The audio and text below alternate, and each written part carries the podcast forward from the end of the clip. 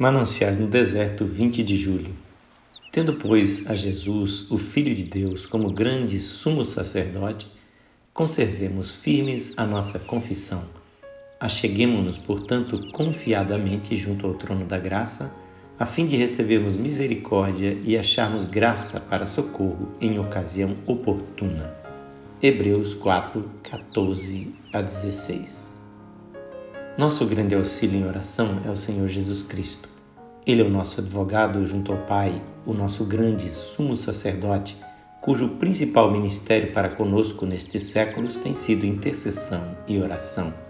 É Ele que toma de nossas mãos as petições imperfeitas, acerta suas falhas, corrige seus defeitos e depois pede ao Pai a resposta delas, por causa da sua justiça e seus méritos adquiridos na expiação.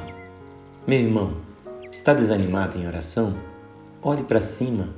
O seu bendito advogado já pediu a resposta e ficaria entristecido e decepcionado se você desistisse do conflito exatamente no momento em que a vitória está a caminho.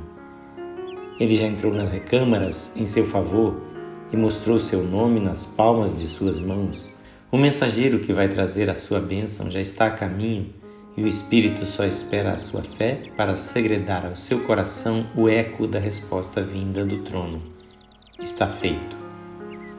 A oração aceitável tem muito a ver com o Espírito Santo e ele é muito negligenciado na oração. Ele ilumina a mente para que veja as suas necessidades, abranda o coração para senti-las, desperta os desejos em direção aos suprimentos que convêm Dá-nos uma visão clara do poder, da sabedoria e da graça de Deus para nos socorrer e reaviva a nossa confiança na verdade divina, uma confiança que afasta toda vacilação. A oração é, portanto, uma coisa maravilhosa. Toda a Trindade está envolvida em toda a oração. Que Jesus te abençoe.